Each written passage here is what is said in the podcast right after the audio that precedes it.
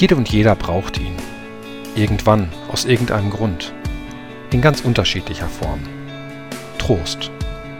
Wir verteilen im November Trostpflaster. Trostpflaster, der November-Podcast auf evangelischenlippstadt.de oder per WhatsApp aufs Handy.